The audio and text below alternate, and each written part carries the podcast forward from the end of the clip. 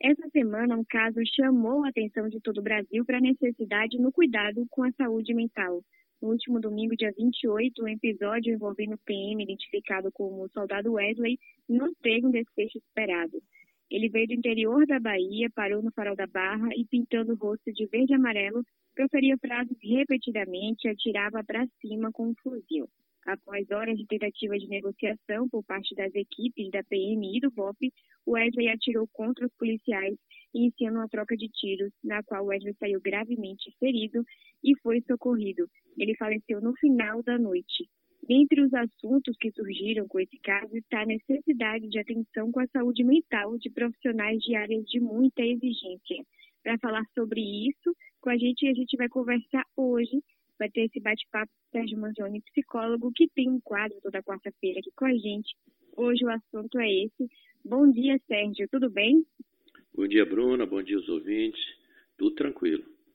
Falando primeiramente, Sérgio, desse caso com o soldado Wesley, que foi o que chamou a atenção de todos pelo tema. A gente pode considerar aquilo como um surto psicótico? O que é que caracteriza um surto psicótico? Olha, a princípio a gente pode considerar que seja um surto psicótico. O surto psicótico ele vai apresentar alterações comportamentais muito grandes, ou seja, a pessoa tem um comportamento já conhecido e de repente aquilo muda completamente e a pessoa é, costuma perder o contato com a realidade. Né? Ele vai, vai reagir, vai agir e reagir de forma muito diferente do que ela já do que do que age normalmente, né? Esse tipo de, de situação é, é, bastante comum quando a gente está falando em termos de, de, de, pessoas que já têm problemas mentais pré-existentes, esquizofrenia, transtorno bipolar e outros assim que, que são mais comuns. Mas, no entanto, essa questão do, do surto psicótico ele pode aparecer sim como resultado de de problemas profissionais e muito estressantes, de situações muito estressantes. Ele pode estar ligado também a problemas é, pré-existentes aí de doenças, é, problema na tireoide, ou então AVC, né, acidente vascular cerebral, e outros tipos de doenças que também podem ter como consequência um surto psicótico. O mais comum que a gente observa é em decorrência de abuso de drogas lícitas ou ilícitas. Então, isso de fato pode causar um surto psicótico, o abuso. Também a abstinência, porque todo esse tipo de drogas vão interferir diretamente no sistema nervoso central.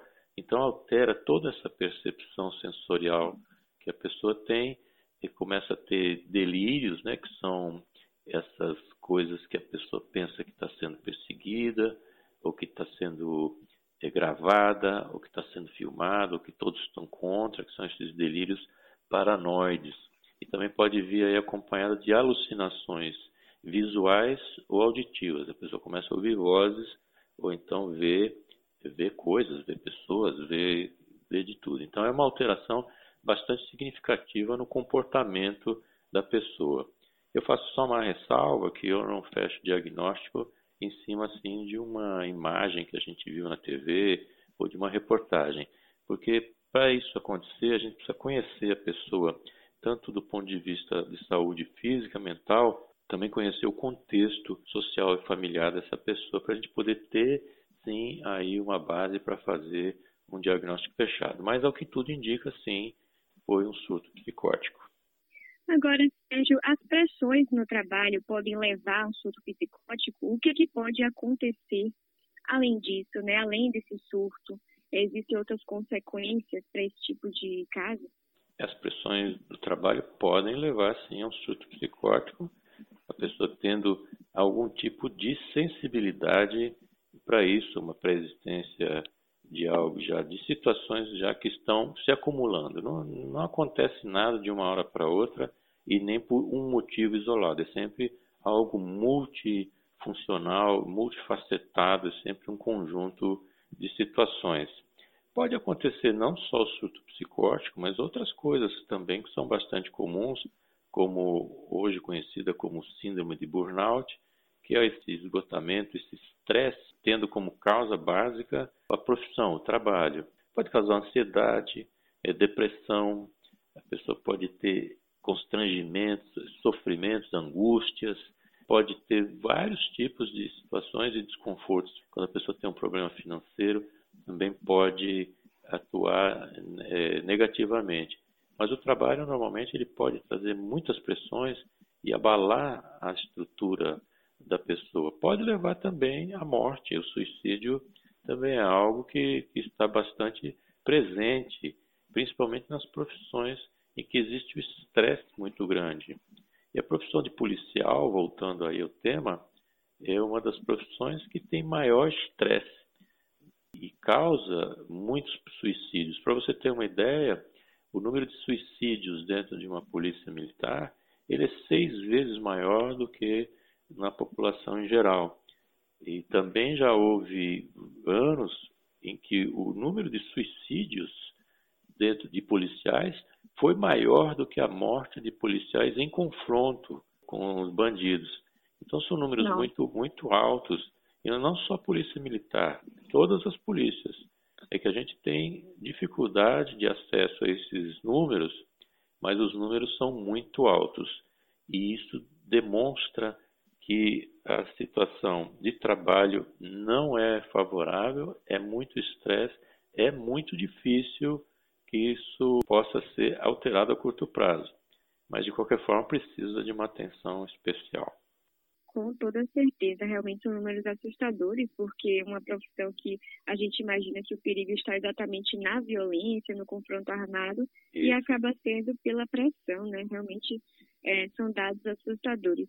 Para quem está chegando agora, a gente bate papo com Sérgio Manzoni, psicólogo. Toda quarta-feira a gente conversa aqui. Hoje, especificamente, estamos falando sobre esses casos de muita pressão no trabalho, é, como buscar um equilíbrio, uma saúde mental para que esse tipo de coisa não aconteça e tudo mais. Sérgio, existe né, todo um caminho de descuidado, de, de, de deixar de lado a nossa saúde mental para que as coisas cheguem no ponto que chegaram no caso do soldado Wesley. Quais são os sinais que indicam que algo não está indo bem, que a gente deve se atentar melhor à nossa saúde mental, ou que um colega não está reagindo de uma forma é, normal, digamos assim, entre aspas, né, porque não seria exatamente isso. Mas quais são os sinais que a gente pode identificar de que algo não está indo como o ideal? O principal sinal é a mudança de comportamento. Então, a pessoa é alegre, expansiva, daqui a pouco ela está em si mesmada, ela está preocupada, ela está triste. Essas variações de comportamento e variações de humor, elas são um indicativo de que algo não vai bem. Algumas são temporárias. Naturalmente, a pessoa pode ficar triste em função de algo que aconteceu, de uma situação que está passando. Mas isso é um comportamento e uma, uma ação, uma reação esperada diante de algo que está lhe fazendo mal. Ou então a pessoa tem um acesso de raiva porque a conta veio errada no restaurante, a pessoa bate na mesa, tem um acesso de raiva, mas para. Logo em seguida isso para. Esse tipo de situação indica que algo não vai bem. A pessoa que no trânsito grita com todo mundo e também acha que todo mundo está tá fechando ela no trânsito, são situações que indicam que algo não vai bem. Esse aumento de irritabilidade, a pessoa briga com tudo, estoura com tudo, e ela nunca foi assim. Então pode acontecer isso. O trabalho, ele traz uma, uma dimensão grande, porque as pessoas dependem do trabalho para a sua sobrevivência, então isso vai atrelar outros aspectos da vida, o conforto o material, a própria sobrevivência em si. Então, o trabalho ele tem uma função extremamente importante na vida de todos nós, porque ele vai nos dar o sustento a princípio, mas também é o palco onde a gente pode desempenhar nossas, nossos valores, não é? onde a gente pode desempenhar nossas técnicas, onde a gente pode, de fato, ter satisfação com aquilo e ser mais um componente de recompensa psicológica que a gente pode se sentir bem. O ideal é que a gente se sinta bem no trabalho e que esse trabalho nos dê um retorno financeiro e emocional suficiente para que a gente diga estou trabalhando num lugar tranquilo. Problemas sempre vão existir, porque não existe como não ter problemas. Então, o trabalho é exatamente essa mistura aí de emoções e, além do mais, tem um, sistemas hoje de trabalhos que são muito eh, pressionadores. Por exemplo, quem trabalha em banco sofre uma pressão muito grande, atingir metas e tal, e acaba gerando muito problema emocional, síndrome de burnout e depressões e, e vários tipos de, de distúrbios emocionais são gerados por banco, pelas polícias, jornalistas também são alvo de muitas pressões. É uma profissão em que a pessoa trabalha muito, a remuneração não é alta, tem que sair correndo atrás de vários empregos, além da exposição, porque o número de jornalistas que é morto em ação durante o ano no mundo todo é muito grande. Então, as profissões, de maneira geral, elas têm maior ou menor grau de estresse quando elas estão envolvidas diretamente com a preservação da vida, toda a parte de saúde, cirurgiões, médicos, esse pessoal que está ah, no trabalho de frente com a Covid é muito estressante e isso pode gerar alterações emocionais. Então, respondendo à pergunta, finalizando, a gente deve prestar atenção ficar atento nas mudanças comportamentais e sempre avisar a pessoa: olha, estou achando que você está um pouco triste, está um pouco alegre, quer conversar, se não quiser conversar comigo, procure ajuda. Mas sempre dá um alô para a pessoa, porque às vezes a pessoa está numa situação dessa, ela não está percebendo. E quando alguém vem dar um toque, ela acende uma luz e passa então a ter maior cuidado. Sérgio, depois desse episódio, muito tem se discutido sobre essa falta de assistência psicológica para alguns profissionais. No caso da polícia, esse deveria ser um cuidado fornecido pelo próprio Estado.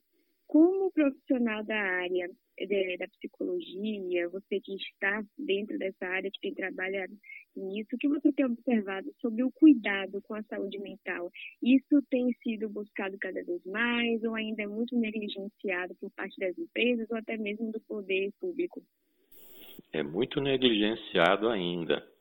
A gente diz aqui, como você falou no caso da polícia, é um cuidado fornecido pelo Estado. O Estado até fornece esse cuidado, ele até tem essa preocupação. Só que o número de profissionais da psicologia que está disponível para atender os policiais é muito pequeno. Até porque a gente está falando aqui de uma corporação que tem uma estrutura militar. Polícia militar é um resquício da ditadura e vem com um esquema muito rígido, onde não se permite fraqueza.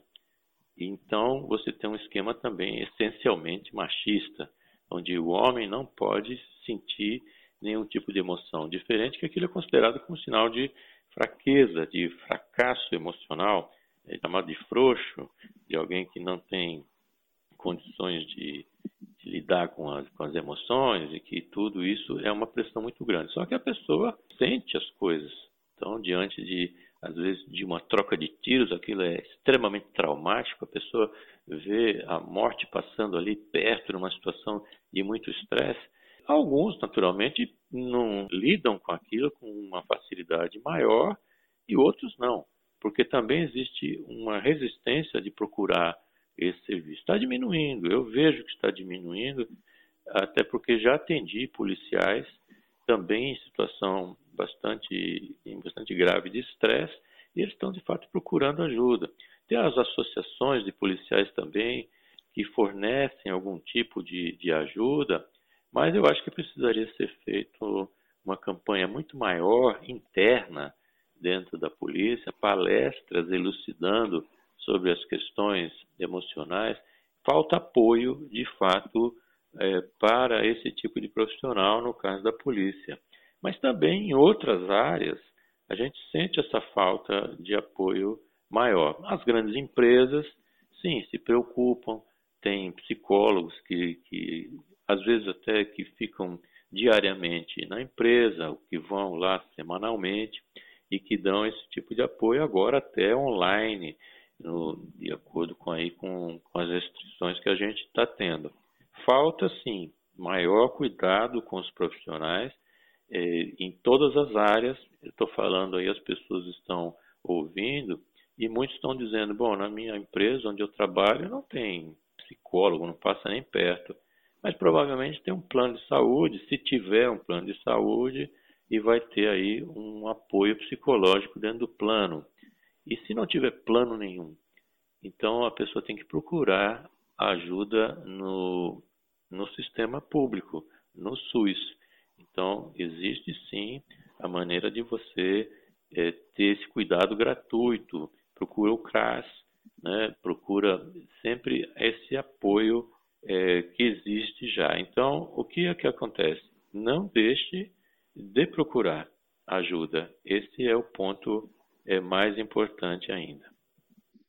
Inclusive, nesse caso específico é, que aconteceu no último domingo, os profissionais envolvidos também nessa negociação, eles vão precisar de todo esse aparato, porque imagino que não deve ser fácil você tomar a decisão de atirar contra um próprio colega, sabendo das dores que ele provavelmente está passando e ainda por cima passar pelo julgamento da população, como foi feito, né, é, de forma muito precipitada, de que eles teriam traído a própria corporação. Então, é, é bom se atentar até para questões como essa, né? Esses profissionais também vão precisar desse cuidado. E precisa de preparo também, né?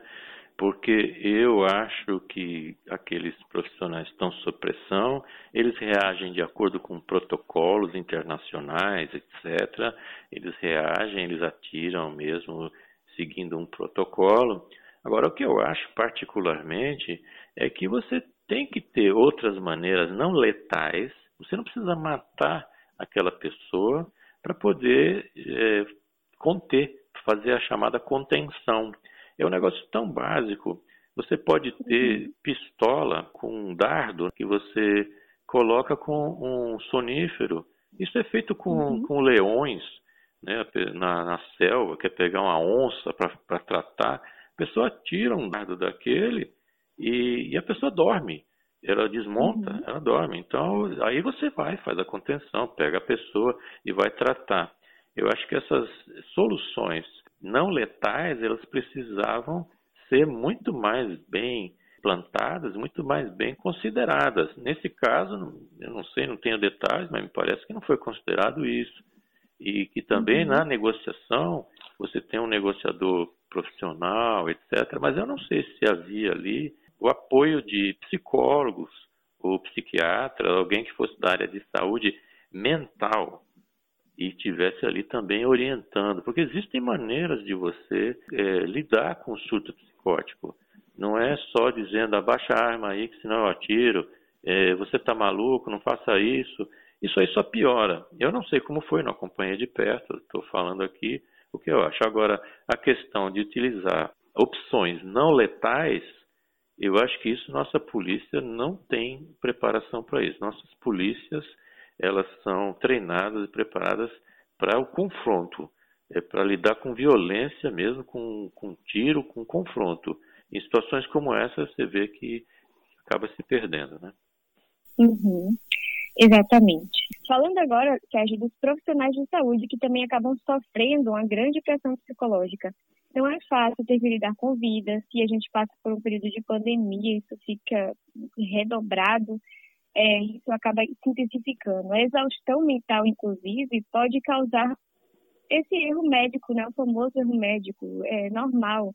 É, o profissional não é uma máquina, ele é humano, ele cansa, então isso pode acabar afetando também no seu rendimento como profissional e atacando também, é, prejudicando outras vidas.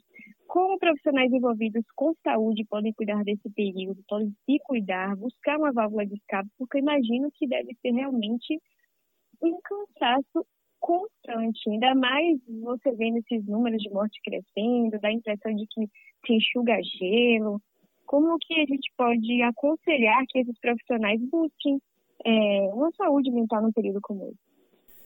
Olha, além das recomendações óbvias, como dormir, descansar, né, isso seria a recomendação é, inicial. Nem sempre a pessoa consegue dormir nem descansar diante de tanta, tantas coisas que acaba presenciando. O mais importante aqui para os profissionais que estão assim diretamente envolvidos, tem que ter em mente que ela não é perfeita e de que ela não tem a capacidade de, de acertar sempre. Isso para tirar essa pressão imediata de que ela tem que salvar vidas, de que ela tem que fazer aquilo. A pessoa, assim, nessa profissão, como em qualquer outra, ela vai fazer o melhor possível. Ela vai fazer aquilo que está é, diante do seu conhecimento. É uma equipe, então a equipe está é, preparada para isso. Nós temos aí os profissionais de saúde muito bem preparados. Falta ainda, em outros casos, profissionais para lidar com UTI, porque não, não havia é, a demanda desse tamanho, né, como está havendo depois da pandemia, mas as coisas estão sendo ajeitadas. Existem também limitações, uma limitação bastante clara que você aumenta o número de leitos de UTI, mas você não tem profissionais para atuar nisso. Então, os profissionais acabam é, dobrando o plantão, isso é um perigo, né? Dobra, a estresse aumenta, é uma coisa contínua. Então, é preciso lembrar o seguinte: profissional de saúde, você não é Deus, você não pode decidir tudo e você não pode ter também a responsabilidade de resolver as coisas de uma forma sempre eficaz e depois se sentir culpado por não conseguir salvar uma vida. Infelizmente, a gente tem que lidar com, com esse distanciamento emocional para a pessoa poder se preservar. É óbvio que a pessoa da área de saúde, ela quer ver a pessoa bem. É uma área de promoção de saúde. Qualquer um de nós quer ver o paciente melhorando, quer ver ele ficando bem. Aquilo é o objetivo das profissões na área de saúde. Então é preciso ter cuidado nesse distanciamento. Não é ficar frio, não. Isso não é difícil. Algumas pessoas até conseguem. O que não se deve aí é ficar retroalimentando isso. Faça o seu melhor possível. Atue da melhor forma possível. Agora procure também descansar. Procure dormir. Porque para ajudar os outros, a gente precisa estar bem. Se a gente não estiver bem, a gente não consegue ajudar os outros. Como nossa, nossa missão da área de saúde é, sim, ajudar as pessoas, a gente tem que cuidar da gente. Então tem que descansar, tem que procurar ajuda psicológica também. Os psicólogos também estão na, na linha de frente, mas também estão cuidando desses profissionais. Então é preciso ter bastante cuidado mesmo, mas lembrar sempre: profissionais de saúde não são Deus, nem deuses, e não resolvem tudo. Tem coisas que não, não dá para resolver mesmo, mas a consciência fica tranquila quando a pessoa faz o seu melhor possível e aquilo que está dentro da sua capacidade, inclusive é, material. Né? Se tem materiais ou não, se tem UTI disponível ou não, então, são situações bastante difíceis que os profissionais estão vivendo. Tem que escolher alguém numa fila, quem vai viver ou quem vai morrer. Isso é muito difícil, muito estressante, mas tem que ser feito em cima de critérios, infelizmente, tem que ser feito em cima de critérios racionais. Então, cuide-se, descanse, faça uh, algo, faça uma higiene mental, meditação pule seu pensamento para fora desse círculo vicioso para você poder ajudar as outras pessoas. Sérgio Manzioni, além dessas áreas de trabalho né, que exigem muito mentalmente das pessoas, existe também o grande problema que a gente está vivendo, que é do desemprego, que infelizmente é, tem se tornado a realidade de muitas pessoas, já era uma realidade antes e agora com a pandemia, então, a coisa realmente ficou apertada. De que forma essa preocupação com a questão financeira, com a carreira, com o futuro, podem afetar o psicológico de uma pessoa? E como fazer para se ocupar nesse período dentro de casa, para aqueles que estão ociosos, desempregados e se preocupando com todas essas questões, porque, obviamente, é, ter condição de se sustentar é uma necessidade básica e é realmente preocupante. Como fazer em situações assim? É, como a gente tinha falado, né? O, o trabalho tem uma, uma uma função dentro da, da, da, nossa vida que ela é muito importante, porque a falta né, de trabalho, essa ausência, desemprego, ele vai impactar diretamente na qualidade de vida das pessoas, na qualidade de vida até o ponto de, de, de alimentação mesmo, de não ter o que comer. Não estou falando alterar a qualidade de vida só. Ah, não posso viajar para a Europa. Isso é a pessoa que está falando isso, ela está no paraíso. Mas nós estamos falando da grande massa de desempregados que aí está sem uma perspectiva de futuro. Agora sim, com a vacina, e aliás recomendo a todas as pessoas que se vacinem sim, porque a vacina é um dos maiores avanços da humanidade em todos os sentidos. Então, a pessoa que tem dúvida em se vacinar, deixa essa, essa besteira para lá, porque a gente tem mais de 100 anos vacinando as pessoas e a humanidade evoluiu em função disso também. Mas, uhum. voltando ao, à questão do desemprego, de fato é muito pesado. Você tem, às vezes, toda uma família dependendo de uma pessoa. E, e, essa pessoa agora, com a vacina, vê uma certa esperança de que as coisas possam se encaixando, possam se normalizando, possam voltar ou ir para um novo patamar de equilíbrio, que a gente possa ter nossa vida é, comum, né? trabalhar, é, ter um salário e, e utilizar esse dinheiro para sobreviver, para lazer, para etc, etc. Agora, é difícil, sim, conviver com isso. Dentro de casa, como você perguntou, aqueles que estão desempregados, agora a gente tem que dar uma palavra de esperança, de que uhum. realmente a vacina está aí. Ontem foram anunciados testes que estão sendo muito avançados com remédios de fato para curar a Covid, não só a vacina, mas remédios que vão auxiliar muito na cura então, a, a gente tem evoluído muito na ciência. Isso significa que a normalidade ela vai voltar aos poucos. Não é uma coisa rápida. Os impactos financeiros, econômicos no país, nos países de forma geral, são impactos grandes e duradouros durante um, um período. Mas pouco a pouco vai retomando, há um interesse generalizado, geral, de que as atividades econômicas voltem de forma bastante normalizada e isso vai vir através aí da vacina, da imunização, das pessoas então fazerem com que esse vírus circule menos. Para isso também é preciso o engajamento das pessoas e é o que a gente não tem visto isso. Cidades que estão aí com um esquema forte de, de não circulação e também de restrição de atividades profissionais, a gente vê na rua uma circulação enorme de carros, a gente vê estacionamentos de prédios comerciais cheios, ou seja, as pessoas estão trabalhando escondido, né? Hoje em dia, diferentemente de um ano atrás, você diz para as pessoas: fique em casa, tente se preservar, tente fazer as coisas, lave mão, tá, e apesar de estar numa situação bem pior que a anterior, as pessoas ainda continuam desprezando isso e as pessoas continuam morrendo. Então, também a gente tem que olhar esse outro aspecto. As pessoas cansaram desse problema. No Brasil atrasou muito esse processo de início de vacinação. Tem países aí, os Estados Unidos já vacinou mais de 100 milhões de pessoas.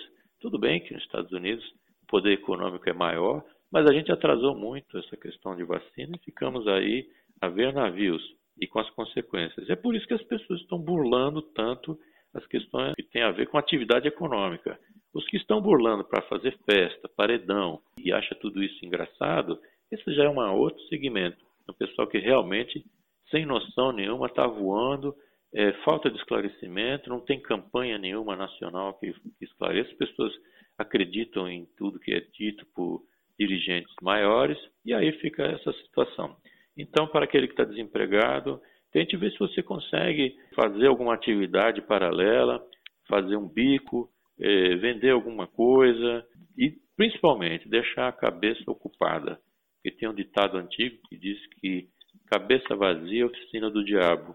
Ou seja, se você não tiver uma atividade, não pensar positivamente, não correr atrás de modificar a sua situação, sua cabeça vai ser tomada por pensamentos negativos e que não vão nem um pouco ajudar a sua saúde mental. Exatamente, Sérgio. Realmente é um momento muito duro mas que bom que a gente tem esse aparato né, de profissionais que possam falar de uma forma mais tranquila e leve sobre é, o que fazer para evitar esse tipo de colapso mental, digamos assim, e dar um, meio que um caminho, né, que já dá um respiro para quem está numa situação de completa ansiedade ou realmente pressão psicológica. Sérgio, muito obrigada por esse bate-papo, obrigada por sempre conversar com a gente. Todas as quartas-feiras você está por aqui falando de algum assunto ou respondendo perguntas dos ouvintes. Mas como é que as pessoas que estão te ouvindo agora podem te achar para poder ouvir seu trabalho em outras redes sociais, porque você está em várias. Como é que o pessoal pode fazer para te encontrar? É, acessando meu site, o www é. Manzione é M-A-N-Z-I-O-N-E. E também ouvindo meu podcast, que chama-se Psicologia Cotidiana. Mas também, se tiver dificuldade de achar, é só colocar meu nome no Google, Sérgio Manzione, que aparece isso. No meu site também tem uns artigos escritos, tem também ali dicas de como funciona a psicoterapia, etc. E o, e o podcast, como eu falei, tem mais de 100 itens diferentes, sem episódios diferentes, tratando de diversos assuntos aí que são interessantes. Tudo é gratuito, essa é a ideia, que ele possa ajudar as pessoas. Então eu convido, façam acesso ao podcast, veja um tema que lhe interessa, ouça, veja outro, converse e sempre que for necessário, procure ajuda profissional. No Instagram, no Twitter, eu estou como arroba psicomanzione e estou sempre à disposição aí das pessoas. Agradeço mais uma vez a minha participação aqui no, no programa e estou à disposição tanto de vocês quanto de qualquer um. Bom, muito obrigado.